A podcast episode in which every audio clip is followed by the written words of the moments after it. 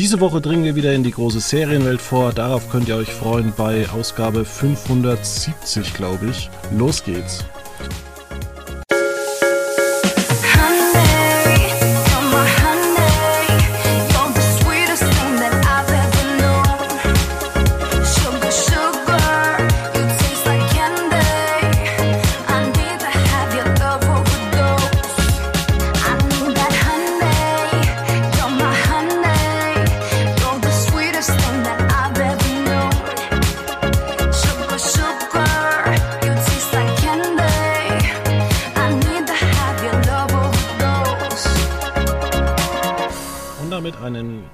Herzlichen, ja, Oktober. Es ist wieder warm geworden. Also der September, der war ja voller Regen. Ähm, es war schon bitterlich kalt. Also es gab auch Nächte, da hat es fast gefroren. Aber jetzt der Oktober ist zurück mit 18 bis 20 Grad. Da freut sich natürlich mein Herz. Da kann man wieder ein bisschen laufen gehen, ohne dass man in der Augusthitze gebrütet wird. Ist auch für uns ein bisschen schlecht, weil wir Serienfans natürlich äh, ja im August ein bisschen ähm, auf dem Trockenen gelassen worden sind und jetzt, wo es wieder ein bisschen kühler wird, sind gleich mehrere Serien gestartet und an meiner Seite ist heute der Christian Lukas. Hallihallo. Ja, fangen wir doch einfach mal mit einer Serie an, die wir beide auch geguckt haben. Ähm, die von Sky kommt. Und wir haben uns ja, ich glaube, vor einem Jahr über eine ganz andere Sky-Serie unterhalten, die entsetzlich war. Wie hieß sie denn noch? Weißt du das noch? Intergalaktik. Intergalaktik, ein televisionärer Unfall, deine Überschrift. Äh, ja, das war ja noch vorsichtig. Also die Serie war ja derart Eingriff ins Klo. Also da hätte man ja sogar bei Asylum gesagt, nee Leute, da müssen wir nochmal ans Drehbuch gehen und nochmal rübergehen, weil da, also nee, nee, da, da fehlen mir einfach selbst heute noch die Worte, um dieses Desaster in selbige fassen zu können. Das ist fürchterlich gewesen. Also kurz erklärt, äh, bei, bei Intergalactic, das, das muss man sich vorstellen, da hast du eine Horde von mordenden Frauen, die auf der Suche nach einem Paradies sind, wo sie in Ruhe leben können.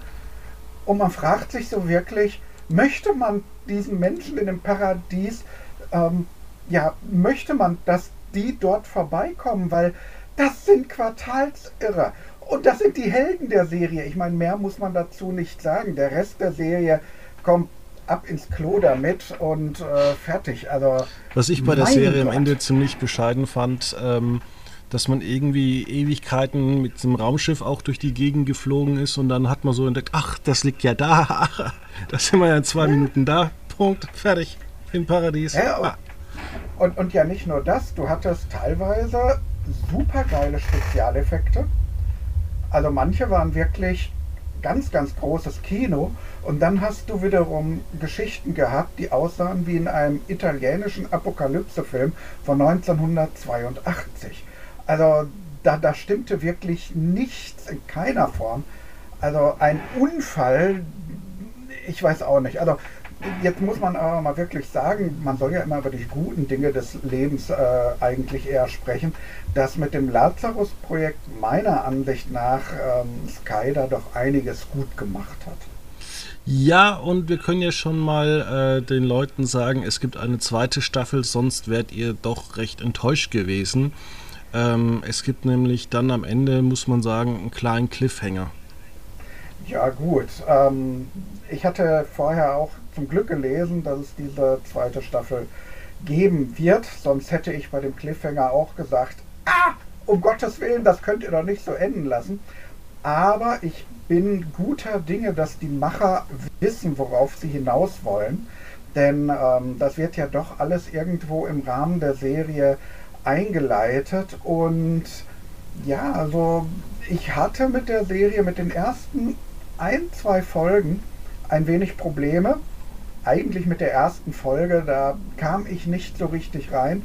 Aber das Gute ist ja nun heutzutage, dass man Bing watchen kann, dass man gleich äh, mehrere Folgen auf einmal gucken konnte. Wenn auch in diesem Fall, wie man ja sagen muss, Sky auch nicht alles direkt ähm, online gestellt hat, wie Sky in Großbritannien. Die haben das getan.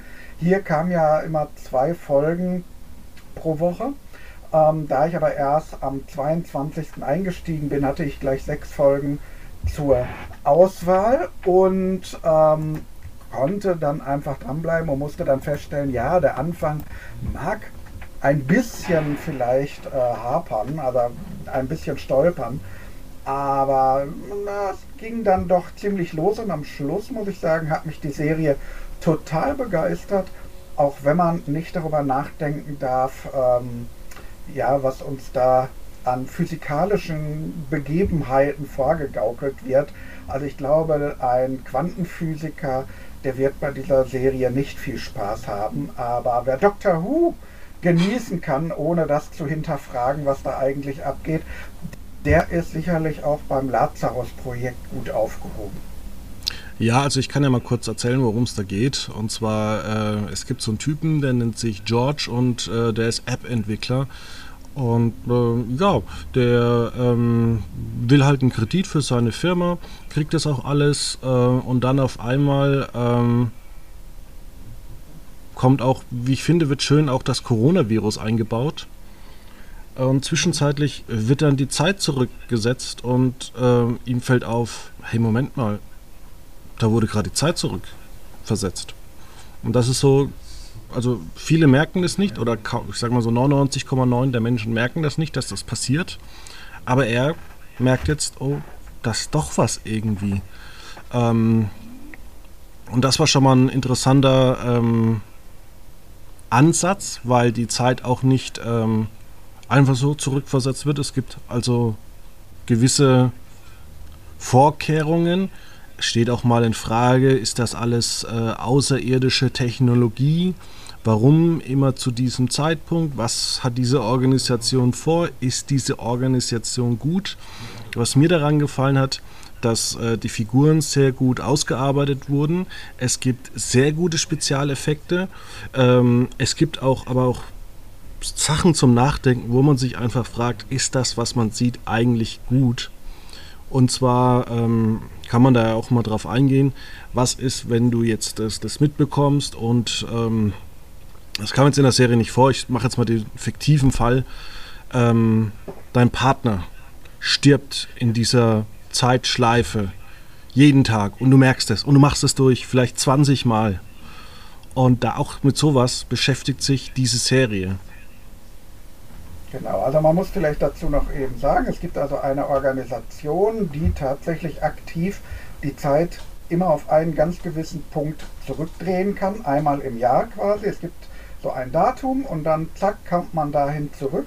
Und diese Organisation, die hat sich also selbst auf die Fahnen geschrieben, die Welt zu einem besseren Ort machen zu wollen. In dem Sinne, dass also zum Beispiel ähm, ganz schlimme Kriege noch gerade verhindert werden. Und ähm, es gibt eine sehr schöne Szene gleich zu Beginn der Serie, wenn äh, eine junge Frau, die eben George quasi in diese Organisation holt, als man feststellt, dass George aber diese Fähigkeit verfügt, sich an Zeiten, die quasi stattgefunden, aber gelöscht wurden, erinnern zu können.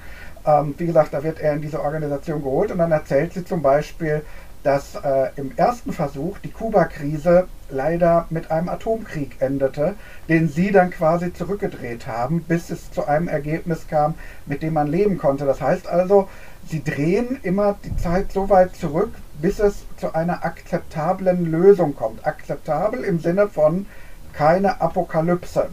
Und ähm, wie du ja gerade sagtest, die Frage ist eben, was ist dann gut? Weil sie verhindern ja zum Beispiel, das wird auch einmal thematisiert, den 11. September nicht, weil sie sagen, ja, es ist okay, das war ganz schlimm und was sich daraus entwickelt hat, ist auch ganz, ganz schlimm. Aber es ist, sind eben Ereignisse, die den Lauf der Menschheitsgeschichte irgendwo dann auch wieder voranbringen. Und, Oder dann ähm, auch ein gutes Beispiel ist ja auch Corona, wo dann auch gesagt wird, warum glaubt ihr eigentlich, dass wir nach einem halben Jahr einen Impfstoff haben? Genau, also dass sie da ja eben auch wohl im Hintergrund schon mitgemischt haben. Und ähm, es gibt dann eben ein Momentum, das wir an dieser Stelle, ich glaube mal nicht spoilern, was eben dazu führt, dass George einerseits anfängt, das zu hinterfragen, was er da macht, und ähm, in gewisser Weise die Organisation aus sehr persönlichen Gründen unterläuft. Wie gesagt, ich möchte gar nicht mehr zu der Serie sagen, denn ähm, ich brauchte so die erste Episode, hm, ja, wie gesagt, das, da kam ich nicht so ganz rein. Das war alles okay, das war gut gespielt. Man hat gemerkt, die Schauspieler, die sind gut. Ähm, da ist ein Konzept, aber das hat mich noch nicht so richtig mitgerissen. Ich habe dann die zweite Folge geguckt, in der dieses Konzept ja teilweise auf die Spitze getrieben wird durch viele Rückblicke und und und. Und das war, wie ich fand, auch teilweise ganz amüsant. Also die Serie hatte auch so ein paar, äh, gerade in der zweiten Episode, humorvolle Blicke in die Vergangenheit. Und hm. dann kommt die dritte Folge, die in Deutschland auch mit dem Titel Der Bruch betitelt ist. Und da muss ich sagen, da hat mich die Serie dann wirklich gepackt und ich habe gedacht, oh, das ist ähm, jetzt mehr als so eine ja, Abenteuer der Woche Geschichte, wie ich erst gedacht hatte. Ich dachte so, ja, die reisen zurück, so wie ähm, seinerzeit in der Serie Seven Days. Das Ko Konzept gab es ja halt schon mal Ende der 90er Jahre. Ähm, und jetzt müssen dann eben Dinge verhindert werden und es wird auch so in den ersten ein, zwei Folgen ja so angedeutet, dass es dahin gehen soll, aber das ist überhaupt nicht der Fall. Tatsächlich wird eine durchgängige Geschichte erzählt, um was einem dann so ab der Episode 6 wiederum auffällt, das sind acht Episoden insgesamt, man darf keine Klopause einlegen. Also wenn man eine Klopause einlegt in der Serie, bitte die Serie auch auf Stopp drücken. Denn mhm. Kleinigkeiten, die im Hintergrund passieren, die man vielleicht eher als eine amüsante Note wahrnimmt oder die ähm, ja jetzt nicht so groß erscheint, als würde sie jetzt wirklich einen großen Einfluss auf die Geschichte haben. nee, also man muss wirklich aufpassen. Es gibt ganz viele Kleinigkeiten, die erst spät einen wirklichen Sinn ergeben oder die man gar nicht als äh, relevant wahrgenommen hat und die eine ganz große Relevanz dann erreichen. Also das hat mich dann richtig gepackt und die letzten beiden Episoden, die gehen dann halt richtig ab und ähm, ich war schlicht und ergreifend am Schluss hin und weg. Ähm, kann also wirklich nur Positives über diese Serie sagen, die übrigens, das ist der große Gag, sich in jedem Moment anfühlt wie eine britische Fernsehserie. Also wir hatten ja schon den Vergleich mit Doctor Who, aber man kann die auch mit anderen etwas fantastisch angehauchten Serien durchaus vergleichen. Das ist wirklich alles britisch, aber der Erfinder der Serie ist, man höre und staune, Marco Kreuzpeintner äh, und das ist ein Deutscher. Richtig, der hat an. der Fall Colinin verfilmt, ein super Film. Ja, und der hat diese Serie in England, also in Großbritannien, für ähm, die britische Sky äh, inszeniert. Und ja, wobei da, da bin ich sogar, da bin ich sogar eher der Meinung, dass äh, er vielleicht auch mit dem Konzept nach Deutschland gegangen ist, aber die gesagt haben, naja, ähm, wir können zwar ein paar lokale Projekte machen, aber eigentlich alles Neue wird so richtig in Großbritannien gemacht. Weil natürlich würde das Ganze in deutscher Sprache irgendwie in München oder ich sage jetzt mal in Berlin spielen, dann wäre das auch nicht so geil für die ganze ähm, NBC Universal Comcast Strategie, dass diese Serie ja auch ein gewisser Part von ähm, Peacock wird. Es ist sogar eine Serie, die ich sogar äh, finde, die könnte auch NBC zur Midseason äh, mal am Donnerstagabend ausstrahlen. Sicherlich, also man sollte ihn da vielleicht mal fragen, ob es so gewesen ist, dass man ihn quasi direkt nach Großbritannien ähm, geschoben hat. Äh, sie wird also in den USA, ähm, du sagtest ja gerade schon, Peacock, NBC macht den Weltvertrieb und und und. Also es ist ja schon eine Produktion, die eben ja verschiedene Player zusammengebracht äh, hat, was sicherlich auch ein Gegengewicht zu Netflix und Amazon darstellen mag, wenn sich da eben ein paar große miteinander verbünden, um dann Themen international wieder zu vermarkten, wie eben diese Serie. Und klar, also da hast du auch recht, da macht natürlich mehr Sinn, wenn so eine Serie dann, ja, ist leider so, in Großbritannien spielt. Wobei ich mit dieser Serie wirklich einmal lachen musste, nämlich ähm, es gibt einen Handlungsstrang, der in Rumänien spielt. Da ist jetzt kein Spoiler, sondern dieser kleine Strang, der spielt halt in Rumänien Und diese Szenen sind in Tschechien gedreht worden. Also ich meine, Rumänien ist ja so ein klassisches Land, um kostengünstig ähm, zu produzieren. Und sie haben wirklich diese Szenen allesamt in äh, ja, Tschechien gedreht, was in einer Szene eben dann auffällt, wenn jemand mit einem alten Lader rumfährt und äh, man sieht, dass man hinten aus dem Fenster das tschechische Nationalitätskennzeichen ja, herausgekratzt hat. Aber leider in einer Spiegelung kann man es ganz kurz sehen. Nicht Rumänien, das ist noch ein altes Auto aus der Tschechoslowakei. Ein Teil wurde ja auch äh, in Hamburg gedreht. Ein paar Szenen. Ja, ich glaube, das sind wirklich nur Stockshots gewesen. Also Meinst die, du? Weil ich habe ja. da mal geguckt, also da den Hafen ähm, kann man da schon ganz gut sehen. Da bin ich tatsächlich mal gespannt, weil ja, könnte man mal nachfragen. Also Was ich auch glaub, ganz interessant finde, ähm, wo ich gemerkt habe, ist es eine deutsche Produktion. Es läuft ja in der ersten Folge ständig Sky and Sand von Paul Kalkbrenner im Hintergrund.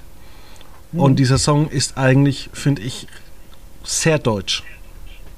Ja, ich meine, sind ja auch äh, neben Kreuzpeitner sind ja noch andere Deutsche an der Serie beteiligt und ähm, sie scheinen da durchaus ihre Ideen mitgebracht zu haben. Und ähm, ja, wie gesagt, äh, Lazarus-Projekt. Absolute Guckempfehlung für alle dort draußen, die gerne mal etwas Tolles an den Rundfunkempfangsgeräten schauen möchten. Ich glaube, ich glaub, das wäre jetzt auch ein guter Übergang zu der deutschen Serie, die wir auf der Liste haben, oder? Sag du sie mir. Another Monday? Ist das eine deutsche Serie? Ja, aber hallo. Ja, hör mal. Ich habe sie noch nie geguckt. Nicht, hast du dich nicht vorbereitet? Ja. Another Monday ist tatsächlich eine ZDF-Neo-Produktion.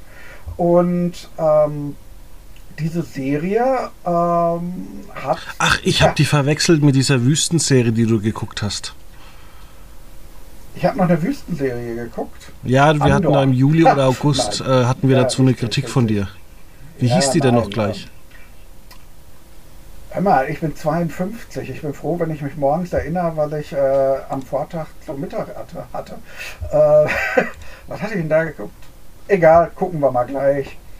Weil ähm, Lass uns mal bei Another Monday bleiben, denn es ist eigentlich heute ja ganz schön, dass wir mal nur über Serien sprechen, die man empfehlen kann, wenn auch eine unserer Serien, wie ich schon mal spoilern werde, mit Abstrichen. Aber nichtsdestotrotz, Another Monday ähm, von ZDF Neo äh, ins Rennen geschickt. Ich bin mit der Serie noch nicht durch. Heißt also, während wir dies hier produzieren, fehlen mir noch zwei Episoden. Ähm, das heißt, eigentlich sind es anderthalb. Und es kann natürlich sein, dass es die Serie mit der letzten Episode verkackt. Man weiß es nicht. Ich weiß es nicht. Ich kann also ähm, es könnte weitergehen, habe ich im Vorfeld gehört. Wir haben auch ein Interview mit der. Hauptdarstellerin nächste Woche. Gut. Ähm, Fand ich übrigens auch cool halt vom ZDF, dass sie uns einfach zu uns gesagt haben, ja, wir haben hier die Hauptdarstellerin.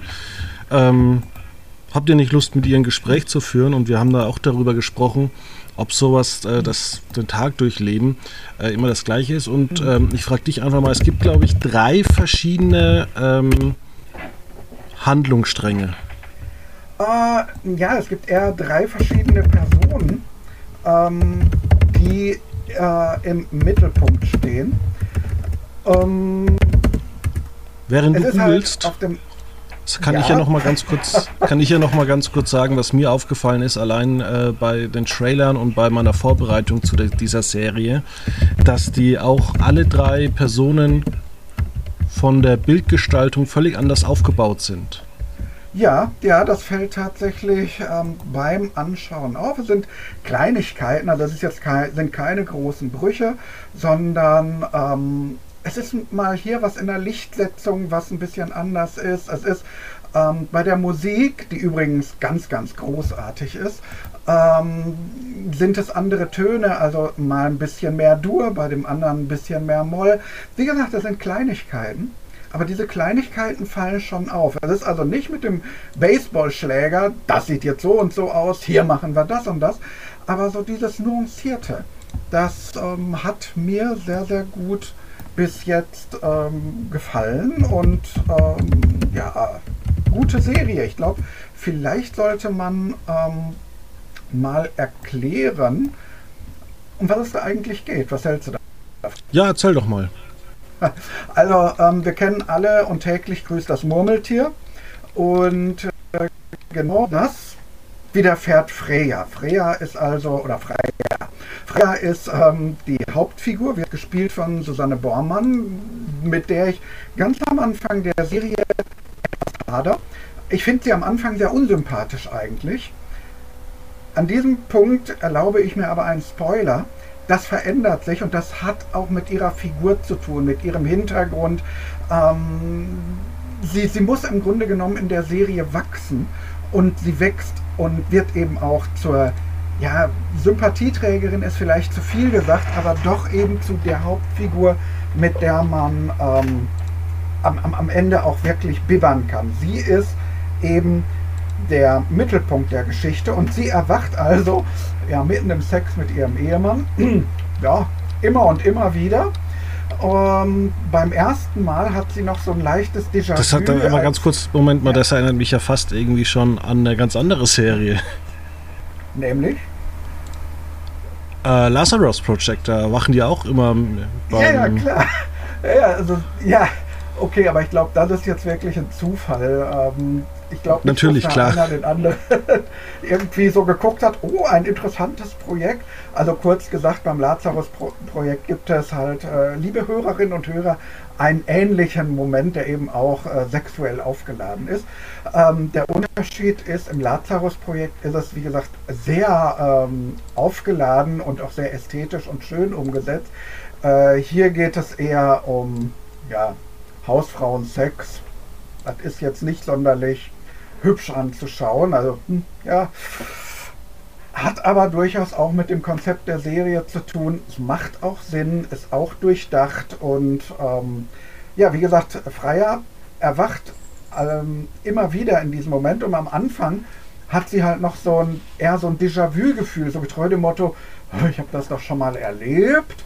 Ähm, sie kann das aber überhaupt nicht einordnen. Beim zweiten Mal wird sie dann schon etwas hibbeliger ja, und irgendwie beim dritten Mal ist ihr dann klar, sie hat ein Problem. Sie steckt in einer Zeitschleife fest und ähm, sie hat halt überhaupt keine Ahnung, was da mit ihr passiert. Sie ist auch keine Quantenphysikerin oder sonst irgendwas. Sie ist also einfach nur eine normale, wohlsituierte deutsche Hausfrau.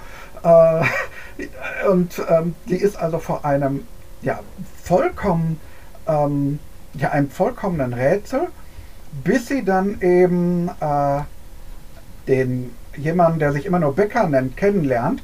Und Becker, eigentlich ist Becker derjenige, der sie aufsucht, denn Becker passiert das Gleiche und Becker hat sich schon mehrfach umgebracht. Er ist also schon aus dem Fenster gesprungen, er hat sich erschossen, gemacht, getan und er erwacht auch immer und immer und immer wieder. Und ähm, das heißt, ihm passiert das schon etwas länger als Freier. Äh, das Problem ist, Becker ist ein ehemaliger Polizist und ähm, da ist irgendwas vorgefallen. Ob das mit äh, jetzt relevant ist für das, was ihm passiert, ob das nicht relevant ist, wir wissen es nicht. Wir lassen es mal außen vor. Und dann gibt es noch als drittes die Krankenschwester Sophie. Und ähm, Sophie ist jemand, den ähm, Freier im Krankenhaus kennenlernt.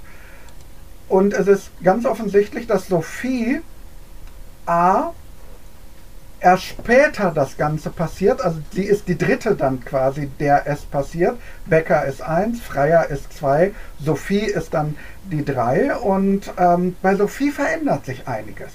Es ist halt so, dass für Freier und Becker der Moment quasi, an dem sie wieder erwachen, immer exakt der gleiche ist. Bei Sophie ist es etwas anders.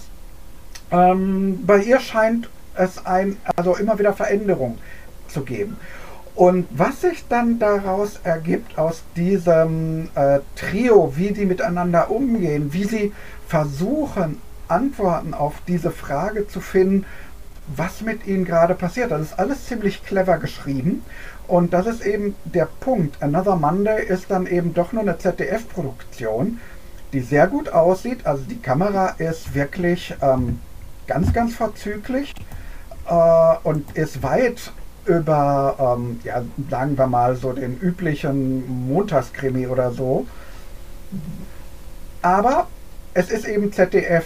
Du hast eben kein Geld für große Spezialeffekte, wie sie zum Beispiel im Lazarus-Projekt hier und da dann doch eingesetzt werden. Ähm, das größte der Gefühle ist eben, dass du mal siehst, wenn jemand aus dem Fenster springt, was aber schon so inszeniert ist, dass man mit einer Puppen quasi arbeiten kann, um ja dann den großen Sprung oder ähnliches sich wieder äh, sparen zu können, weil das schon wieder zu viel Geld gekostet hat. Es, es bleibt also der Serie im Grunde nur, in Anführungszeichen bitte zu setzen, nur die Geschichte, ohne große Effekte, ohne alles. Und da geht sie wirklich sehr, sehr clever vor und sie schafft es eben auch dieser, nennen wir sie mal, Murmeltier-Thematik, immer wieder neue Aspekte abzugewinnen. Also das ist schon nicht schlecht. Sie hat ein, zwei Schwächen. Also es gibt dann zum Beispiel noch die Tochter von Freier. Die Figur finde ich zum Beispiel nicht gut geschrieben. Ich würde sie sogar ziemlich scheiße nennen, aber ich lasse das mal außen vor, weil A, ich habe die Serie noch nicht ganz durch. Ich weiß noch nicht, wie es mit dieser Figur endet. Und ich frage mich halt immer, warum 16-Jährige in solchen Serien dargestellt werden als äh, pillenschluckende, weiß ich nicht was für Leute. Also es ist jetzt ein Zufall, dass ich in meinem Alter tatsächlich mit ein paar Leuten aus diesem Alter, aus dieser Altersgruppe zu tun habe und ich bin eigentlich immer wieder überrascht, wie spießig die eigentlich sind. Also wenn ich jetzt zurückdenke, wie ich mit 16 war, mein Gott, da war ich also wirklich schlimmer. Und ich möchte das bitte nicht negativ verstanden wissen. Ich finde also die heutigen 16-Jährigen sehr ähm, ja, also, also viel intelligenter als ich es gewesen bin, verantwortungsbewusster. Also im Vergleich dazu war ich ein Kindskopf. Und ähm, warum das dann immer so dargestellt wird, ja, müssen raus, müssen das Leben genießen, müssen sich mal was einwerfen und, und, und.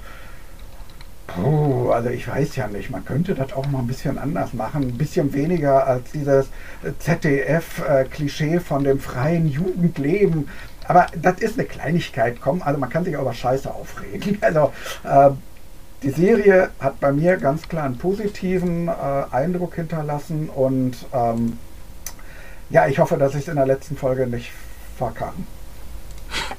Okay, dann hoffen ja. wir das mal. Ähm, jetzt gucke ich gerade auf die Uhr. Ähm, es ist ein bisschen knapp für Andor. Das heben wir uns dann mal lieber für nächste Woche auf. Ähm, ich wollte dich noch auf eine andere Serie hinweisen. Und zwar ähm, The Playlist. Ja. Sagt es dir was? The Playlist.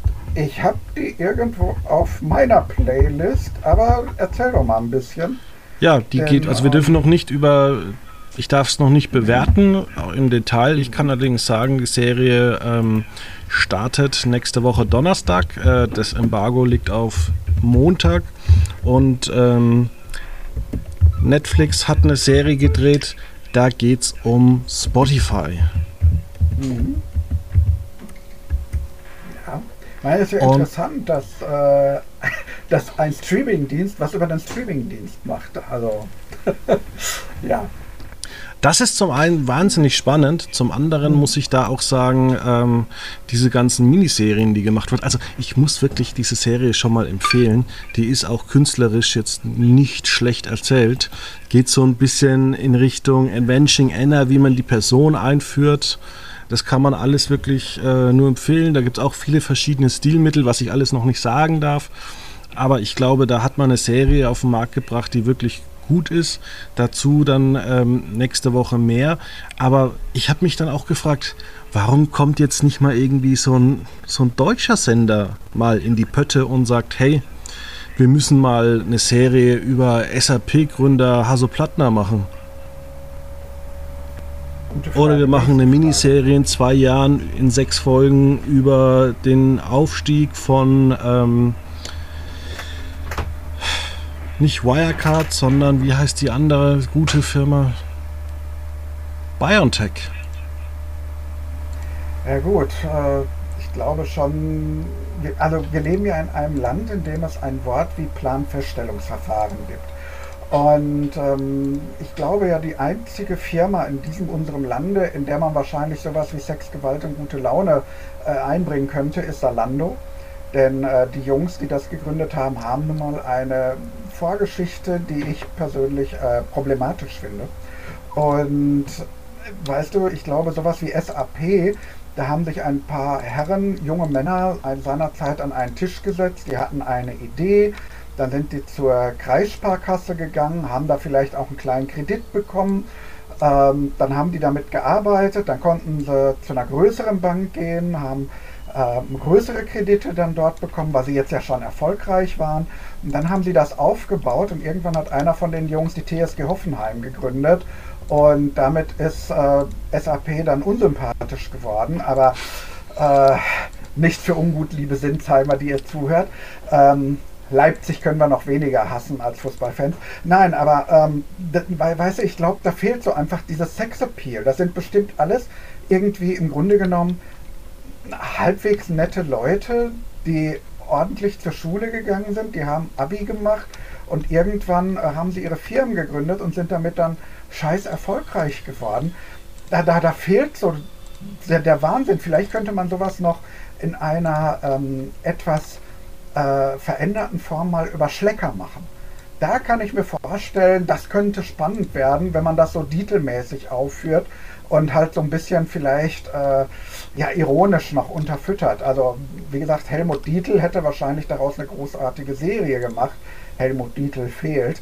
Ähm, aber wie gesagt, so bei denen kann ich mir das nicht so richtig vorstellen. Ähm, Oder ja, was, worauf ich mich freue, in ja, zehn Jahren ja. bei Netflix, der große Aufstieg und Fall von Sat 1. ja, wer weiß, wer weiß. Lassen wir uns mal überraschen, was da kommen wird. Man weiß es nicht. also, ja, es ist, äh, wie gesagt, wir, wir leben in einem Land, in dem Planfeststellungsverfahren feststellen, dass man Pläne hat. Da ist es einfach unheimlich schwer, so eine Thematik anzugehen. Und nicht, dass äh, all diese Leute blütenweiße Westen hätten. Ähm, und gerade wer groß wird, lässt auf seinem Weg nach oben sicher auch hier und da die ein oder andere Leiche zurück. Aber ich weiß nicht, ob man da wirklich so einen spannenden Stoff raus machen kann. Das, ja, ich sehe da so, so, so ein bisschen das Problem, wir sind eben das Land der Kreissparkassen. Hm. Da magst du zum großen Teil wahrscheinlich einfach recht haben. Ja, danke. ja. Es, vielleicht aber ist das ja auch gar nicht so schlecht, dass wir da so ein bisschen langweilig in Deutschland sind, denn ähm, so Raubtierkapitalismus ist jetzt auch nicht mein Ding. Ich bin auch kein äh, ich bin kein Linker, ich bin kein Feind des Kapitalismus. Ähm, ich bin aber ein großer Fan der sozialen Marktwirtschaft. Und ähm, was man vielleicht machen könnte, also eine Serie, die mir davor schweben würden könnte, was für ein Deutsch, ähm, das wäre vielleicht was so über Krankenhauskonzerne. Da haben wir selbst äh, Erfahrung mit einem großen gemacht ich sag mal lieber nicht, was es für einer ist, weil ich jetzt eine Wortwahl äh, verwende, die justiziabel wird. Also wir hatten mit so einem Konzern zu tun und das waren solche Dreckspimmel auf Deutsch gesagt, entschuldige meine Wortwahl, ein mieser, dreckiger Kackhaufen. Oh, man, und, und das ist einer der großen Konzerne in diesem Land. Boah, man möchte eigentlich nur draufhauen. Aber wenn man da was macht, müsste man von einer anderen Seite ausgehen da muss es dann wirklich darum gehen, dass dies Dreckskonzerne sind, wo es eben wirklich darum geht, hey, eine Hüft-OP, geiles Ding, kriegt man geil viel Kohle für. Oh, ein Schlaganfallpatient, Alter, ey, was der an Kohle kostet. Komm, leg den ins Bett, gib dem einmal im Tag was zu fressen und äh, ansonsten soll er die Fresse halten. Oh, er hat Sprachprobleme. Super, müssen wir uns nicht um die Scheiße kümmern. Da wäre sicherlich ein ganz großes Potenzial drin. Aber ähm, diese anderen Dinge, na, nicht in Deutschland. Mhm. Ja. Naja, aber das ist eine andere Geschichte, wie gesagt. Ja. Gibt es denn außer der Playlist noch eine Serie, die wir dann empfehlen können für nächste, übernächste Woche oder haben wir irgendwas verpasst? Viele waren ja auch heiß, dass wir eventuell über Andor sprechen. Allerdings ähm, bin ich da ja, gespannt, was du uns dazu erzählen hast. Äh, vielleicht jetzt nicht jetzt in fünf Minuten, sondern ich glaube, die Serie hat mehr Aufmerksamkeit ja. verdient. Genau, also vielleicht machen wir das wirklich im nächsten Podcast. Andor und äh, vielleicht Lower Decks, die ja auch bei Amazon so ein bisschen momentan unterm Radar läuft, habe ich im Gefühl, weil alle halt nur den Herrn der Ringe da sich angucken, wovon ich jetzt kein Scherz noch nicht eine einzige Minute geguckt habe. Ähm, naja, ich sag's mal so. Ich habe schon die ersten beiden Episoden von 1899 gesehen. Ich Was, wieso hast du die schon gesehen? Ja, ich habe da auch meine Quellen. Du warst äh, auf irgendeinem Filmfest. Ja, sagen wir es mal so, ich habe auch ein Embargo und darf eben auch nur sagen, dass ich die ersten beiden Episoden von 1899 gesehen habe. Ja, es ist aber ein Thema, was wir sicherlich auch noch mal größer machen sollten, denn es ist ja eine große deutsche Serie und ähm, ja, es ist ja auch der, die Macher haben ja nun auch bewiesen, dass Deutschland Genre kann. Wahrscheinlich hat man ihnen einfach nicht gesagt, dass wir es nicht können und weil man es ihnen nicht gesagt hat, haben das einfach gemacht und haben dann eben mal eben äh, Dark auf den Markt geschmissen. Ja, von 1899, ja. Ich würde so gerne was erzählen, aber ich darf nicht. Mich, ja, dann holen wir das äh, demnächst nach. Embargo verpflichtet. Ja, auf jeden Fall. Ähm, nee, ansonsten habe ich gerade auch nichts. Ähm, Alma vielleicht noch als spanische Serie auf Netflix, der ich eine Cook-Empfehlung gebe.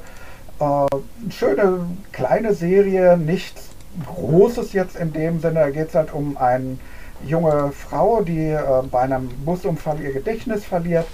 Äh, Abiturientin, viele sterben bei diesem Unfall, also auch von ihren Klassenkollegen was sie emotional eben erstmal kalt lässt, weil sie erinnert sich an die Leute ja nicht. Sie weiß nur, ja. die war mit denen drin. Und dann wird sie eben von einem Geist heimgesucht. Also sie vermutet, dass das ein Geist ist.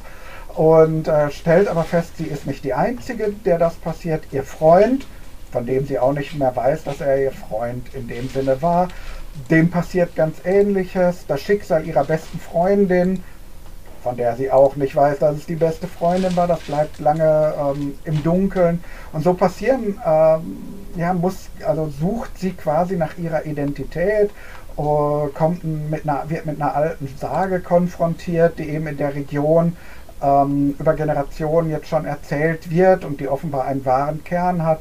Die Serie ist nicht perfekt, sie hat auch bestimmt wieder zwei Episoden zu viel, das übliche Netflix-Problem, ähm, ich muss aber sagen, es war mal eine Serie, die jetzt auf keiner Zettel gestanden hat, sondern die halt einfach irgendwann kam, reingeguckt und ähm, die mich dann auch durchaus mitgenommen hat. Also bei allem Problem, eben sie ist zu lang, ja, ähm, muss man aber sagen, interessante Idee. Sie haben einiges aus dieser äh, Idee rausgeholt. Sie haben drei, vier wirklich tolle Wendungen, die eben nicht nur der Wendung wegen passieren, sondern die auch wirklich sich aus der Serie ergeben. Man muss halt nur aufpassen. Und äh, auf jeden Fall von Alma kommt auch eine zweite Staffel. Ähm, die ist halt auch geordert von Netflix.